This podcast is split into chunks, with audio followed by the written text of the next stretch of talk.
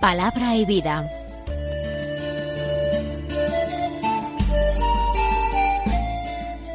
Con el padre Manuel Horta, desde Sevilla.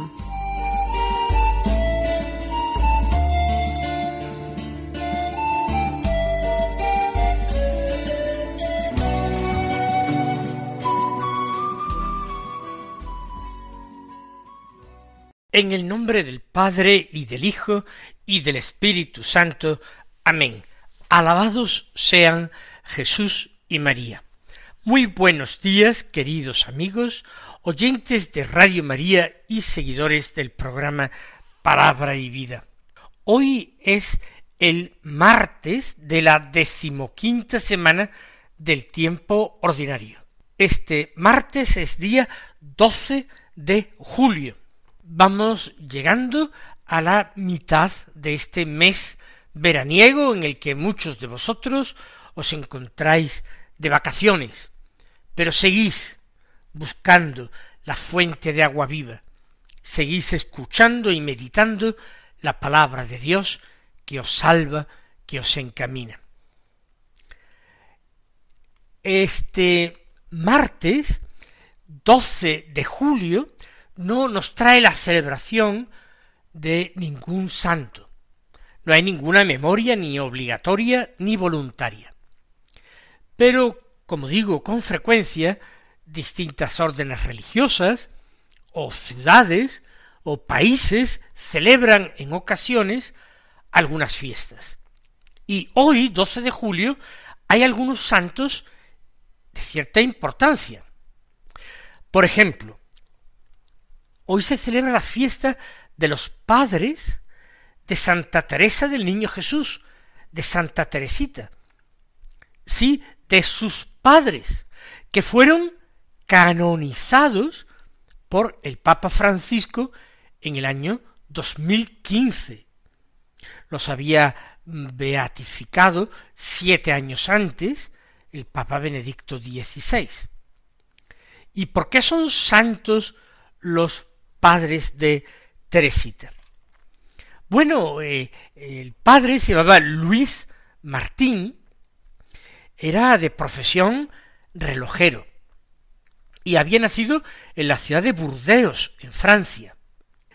Era extremadamente religioso, extremadamente piadoso, hijo de militar, educado pues con mucha rectitud y con piedad, y tuvo el deseo de hacerse religioso y concretamente monje.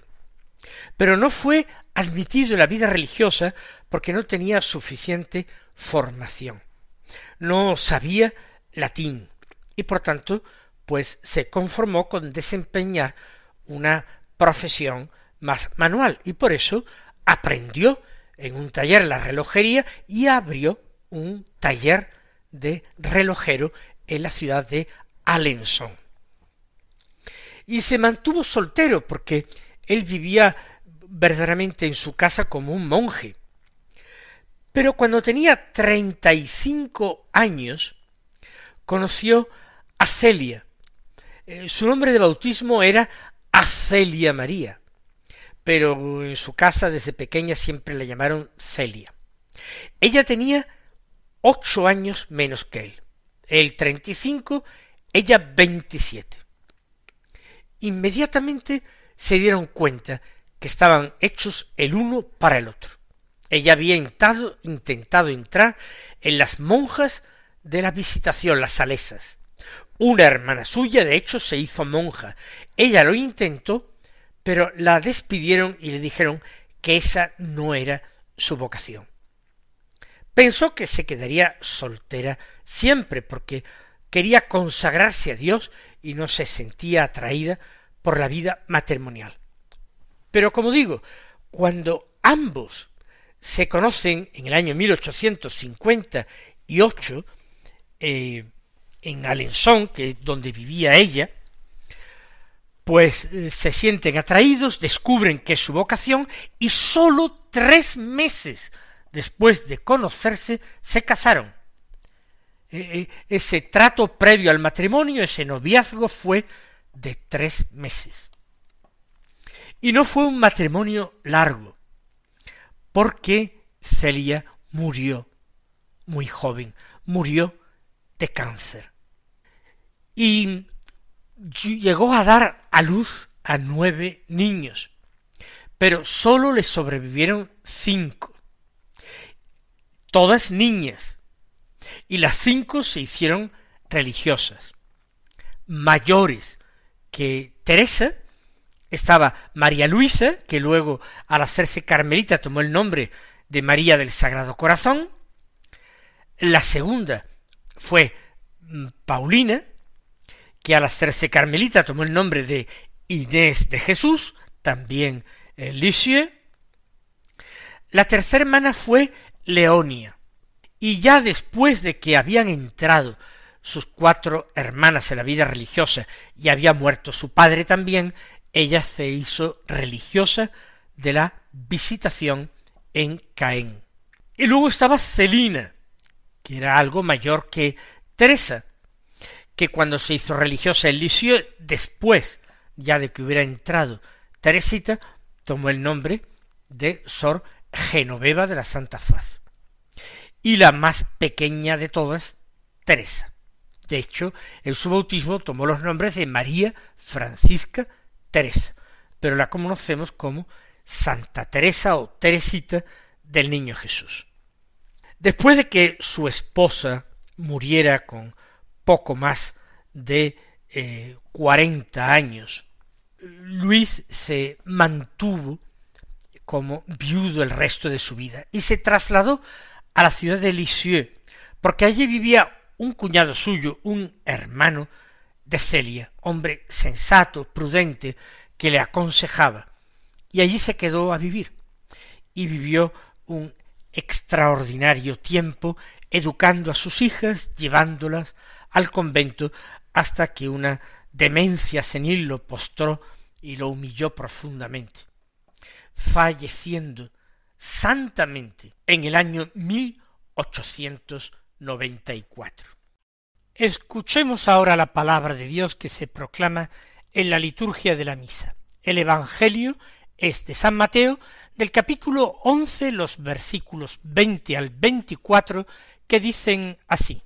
En aquel tiempo se puso Jesús a recriminar a las ciudades donde había hecho la mayor parte de sus milagros, porque no se habían convertido. Ay de ti, Corozaín, ay de ti, Betsaida. Si en Tiro y en Sidón se hubieran hecho los milagros que en vosotras hace tiempo que se habrían convertido cubiertas de sayal y ceniza. Pues os digo que el día del juicio le será más llevadero a Tiro y a Sidón que a vosotras. Y tú, Cafarnaúm, ¿piensas escalar el cielo? Bajarás al abismo. Porque si en Sodoma se hubieran hecho los milagros que en ti, habría durado hasta hoy. Pues os digo que el día del juicio le será más llevadero a Sodoma que a ti. Jesús que ha dirigido en el capítulo anterior, los capítulos anteriores, un largo discurso a sus discípulos, el discurso apostólico les ha dado instrucciones de cómo proceder cuando ellos marchan en misión a anunciar el Evangelio, ahora empieza a recriminar a unas ciudades que estaban allí a las orillas del lago, recriminar su falta de fe, unos pecados que han endurecido a estas ciudades y las han hecho incapaces de aceptar el Evangelio que él predicaba. En estas ciudades, para colmo, Jesús, dice San Mateo, había hecho la mayor parte de sus milagros. Habían tenido, por tanto, estas ciudades la presencia física de Jesús. Jesús había predicado en sus calles y plazas. Y Jesús había obrado milagros, muchos, la mayoría, dice San Mateo. y a pesar de todo no se habían convertido. Seguían en lo suyo. ¿Qué ciudades son estas? Jesús las nombra. Ay de ti, Corozaín, ay de ti, Betsaida. Llama la atención. Cuando uno visita Tierra Santa, si tiene un buen y experto guía que toma como realmente manual de, de, de instrucciones, de guía, el Evangelio, para visitar aquellos santos lugares, llama la atención como de estas ciudades, de Corosaín, de Betsaida, no quedan sino ruinas. Ver unas cuantas piedras que fueron Corosaín, de qué forma nos impresiona esta maldición del Señor, que llevó a la ruina estas ciudades. ¿Qué ocurre? Creo que es una idea que con cierta frecuencia he repetido yo en estos programas de palabra y vida. A veces es menos peligroso un pecado mortal cometido una vez aisladamente o con cierta frecuencia por la debilidad de la carne, pero del que uno se arrepiente, por el que uno a sí mismo se condena, inmediatamente busca la reconciliación con el Señor, con verdadero dolor, con rechazo de su propio comportamiento, más que costumbres pecaminosas que aun sin llegar a la categoría de pecado mortal, uno las tolera y las acepta y se acostumbra a ellas y no es capaz ni siente el menor deseo de pedir perdón. Al contrario, trata de justificarse, trata de excusarse, trata de ponerse en paz consigo mismo como si el Señor no existiera. En el primer caso el pecado, aunque sea grave, nos lleva a la humildad. Puede ser incluso el pecado una ocasión de humillación propia, porque uno se da cuenta de hasta qué punto es débil, de hasta qué punto está vendido al poder del pecado. Mientras haya lágrimas, mientras haya contrición, mientras haya crecimiento en la humildad, mientras reconozcamos que el Señor es santo, el solo santo, mientras que yo soy un pobre pecador, entonces nada está perdido. Sin embargo, qué terribles esos pecados que se excusan, que no se confiesan, que no suscitan el dolor, que no despiertan en nosotros el deseo de conversión, el deseo de superación, el deseo de mejorar. Esos pecados son los que endurecen en el mal, esos son los que cierran la puerta a la conversión. Con la gracia del Señor, que Él no permita que caigamos en esta indiferencia ante la pista cuesta abajo que nos puede conducir a la ruina. Ay de ti, Corosaín, ay de ti, Betsaida, dijo el Señor, si en Tiro y en Sidón se hubieran hecho los milagros que en vosotras hace tiempo que se habrían convertido cubiertas de sayal y de ceniza.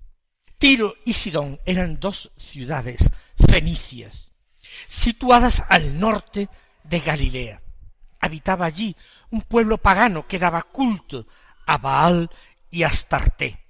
Una mujer fenicia es la que suplicó a Jesús la liberación de su hija que estaba malamente endemoniada una mujer que aceptó incluso aquellas palabras duras del Señor, que le dijo no está bien tomar el pan de los hijos para echárselo a los perros. Y le había contestado sí, Señor, pero también los perritos comen de las migajas que caen de la mesa de sus amos. Era una mujer fenicia. Una mujer fenicia era aquella que había acogido con gran fe al profeta Elías. En Sarepta de Sidón, una viuda con un hijo a punto de morir ante la gran carestía de alimentos, ante la terrible hambruna que había eh, sacudido el país a consecuencia de la falta de lluvia. Esta mujer que generosamente acogió a Elías en su casa era fenicia, Pues bien dice Jesús, si en estas ciudades paganas se hubieran hecho los milagros que se han hecho en Corozaín y Betsaida, se habrían convertido, pero hace tiempo. La disposición de aquellos corazones era mejor. Un día, un día acogerán la predicación de los apóstoles y se convertirán al Señor. Sin embargo, Corozaín Betsaida permanecen impenitentes, no están dispuestas a la conversión, no hacen penitencia. Fenicia se cubriría de sayal y de cenicia y haría penitencia en las mismas condiciones que Corozaín y Betsaida. El Señor sabe las oportunidades que concede a cada hombre. Por eso nosotros no podemos nunca juzgar a los demás. Si otros hubieran tenido las mismas ocasiones y oportunidades que yo, quizás serían ya santos, se habrían entregado totalmente al Señor, sin fisuras, sin titubeos, sin vueltas atrás.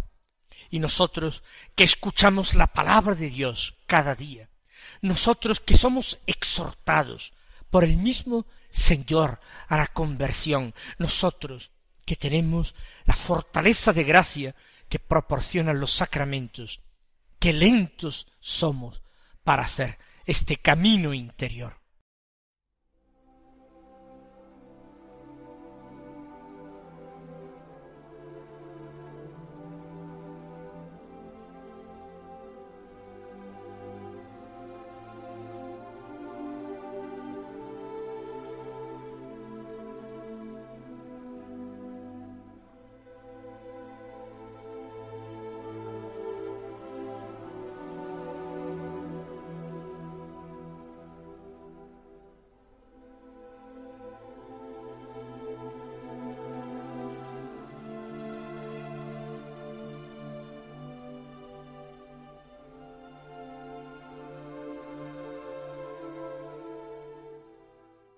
Cómo estas palabras de Jesús tocan nuestro interior y nos conmueven.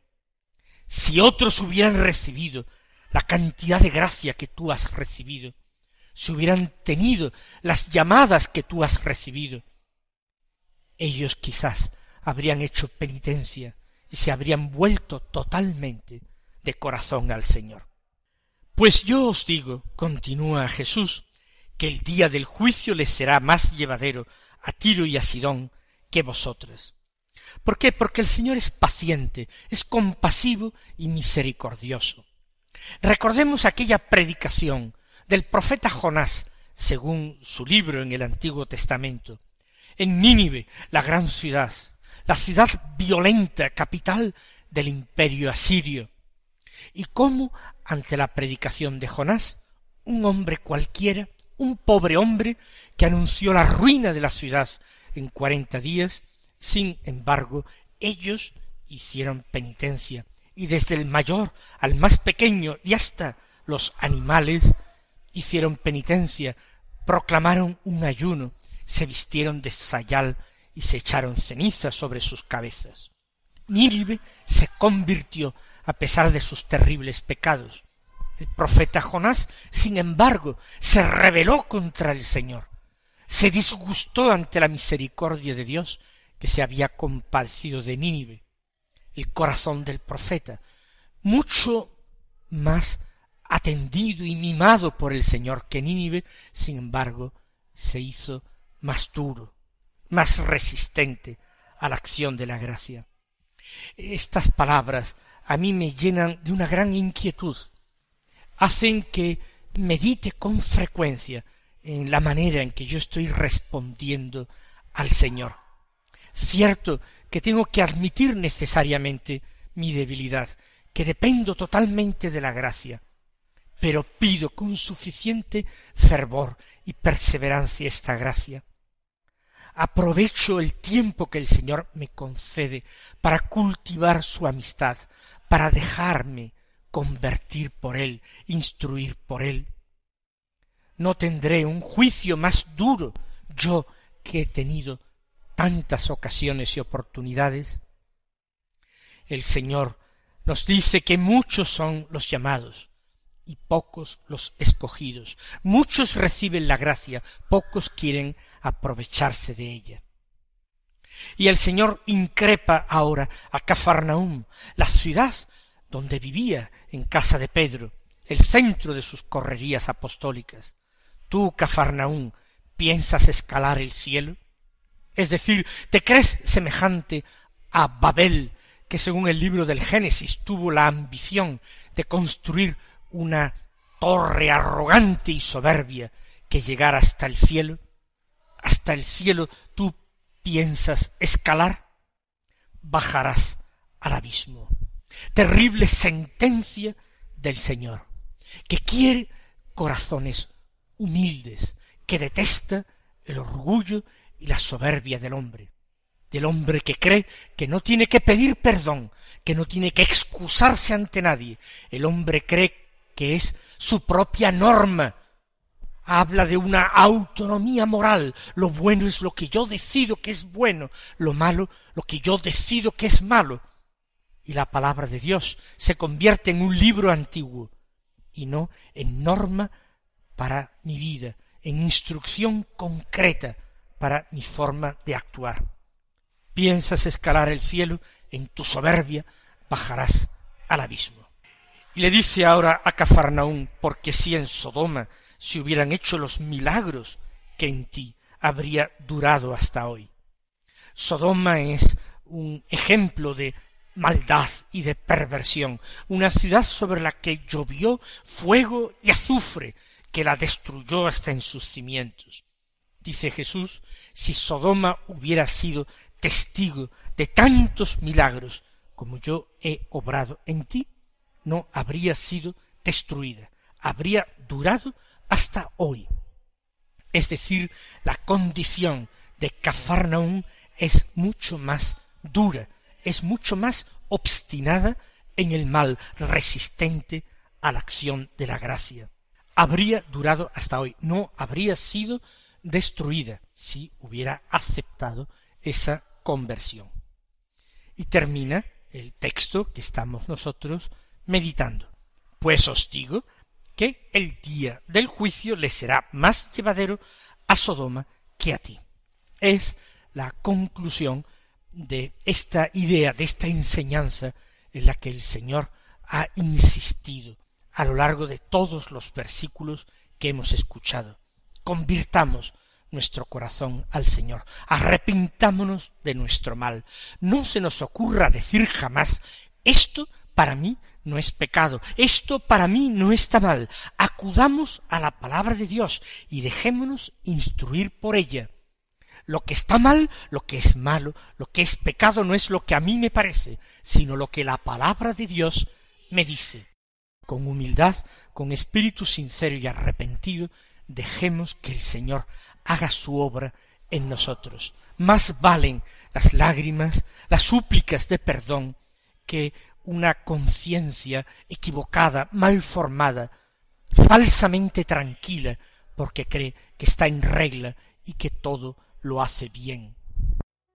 Nosotros tenemos que romper decididamente con el mal, no transigir con él, aunque perdamos ventajas y beneficios.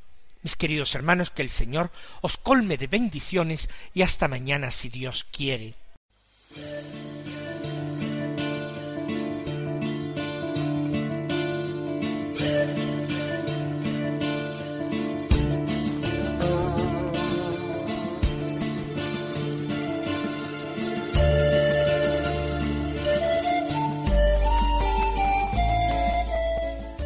Concluye Palabra y Vida, un programa dirigido desde Sevilla por el Padre Manuel Horta.